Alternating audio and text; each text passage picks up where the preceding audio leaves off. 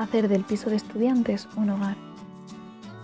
Cuando empecé la carrera y volé del nido con 18 años, me adentré en ese mundo misterioso de los pisos de estudiantes que asustaba a mi abuela, quizá por la visión de las películas americanas en las que solo montaban juergas y que le haría pensar que su nieta de buenas notas se iba a desmadrar.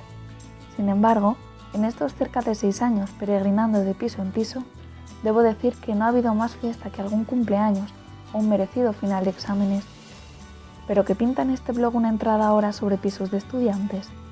Sencillamente porque también tratamos de explicar cómo vivimos la fe en nuestro día a día y a mí, la convivencia en mi piso de estudiantes, que casi es más de trabajadores, me ayuda a eso.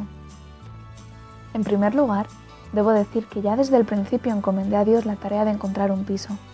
Recuerdo con angustia el mes de agosto en el que veía que se acercaba el inicio de curso y que seguías en un lugar donde vivir. Recuerdo las visitas diarias a portales de alquiler de piso, a grupos de Facebook en los que más que un alquiler parecía que se buscaba tener una cita, a gente que llamaba si te ignoraba, a ver pisos que eran un sótano donde casi no cabía la cama. Así que en uno de mis viajes a mi nuevo lugar de residencia y tras unos días de búsqueda fallida, paré en seco y me puse a rezar, para que si era de Dios saliera adelante. De ese modo, y gracias a contactos cristianos conocí a la que soy una de mis compañeras de piso. Ella lo que buscaba era compañeras, el piso ya lo tenía. Así pues, cuando ella decía que me conformaba con cualquier cosa, se me regaló, metafóricamente, un piso que aunque es viejo es un verdadero hogar. Y lo que es mejor, tres personas estupendas con las que compartir la fe. En total, somos cuatro y cada una vive una realidad distinta en la iglesia, lo cual es muy enriquecedor, porque al menos en mi caso, acababa conociendo solo a gente de mis grupos. Conocer la riqueza que tiene la iglesia es una gracia. La convivencia es muy buena y es que cuando la caridad va por delante todo va rodado. En tan solo unos meses tengo la sensación de conocerlas de toda la vida. Compartimos nuestros proyectos para que luego venga el jefe y nos los cambie. Hablamos de cómo vivimos nuestros noviazgos. Compartimos momentos de alegría, también de tristeza cuando vienen acontecimientos duros y sobre todo rezamos unas por otras. Nos gustaría hacer más planes juntas, pero el hecho de que trabajemos, estudiemos y seamos activas en la vida parroquial lo imposibilita un poco. Sin embargo, hemos instaurado el lunes como el día de reunión en la hora de la cena. Nos hemos propuesto que al menos tenemos juntas un día a la semana.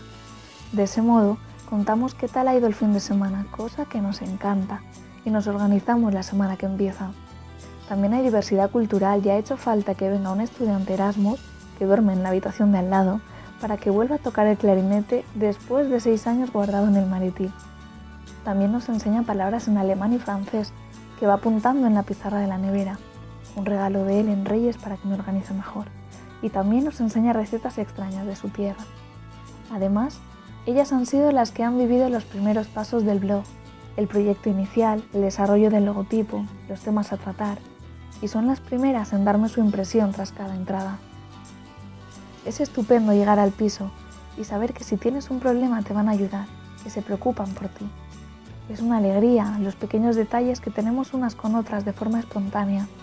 Un cartel de bienvenida, uno de ánimo en plena semana de exámenes con la merienda lista, uno que te ayuda a bendecir por el nuevo día mientras te lavas la cara, crepes de más para merendar.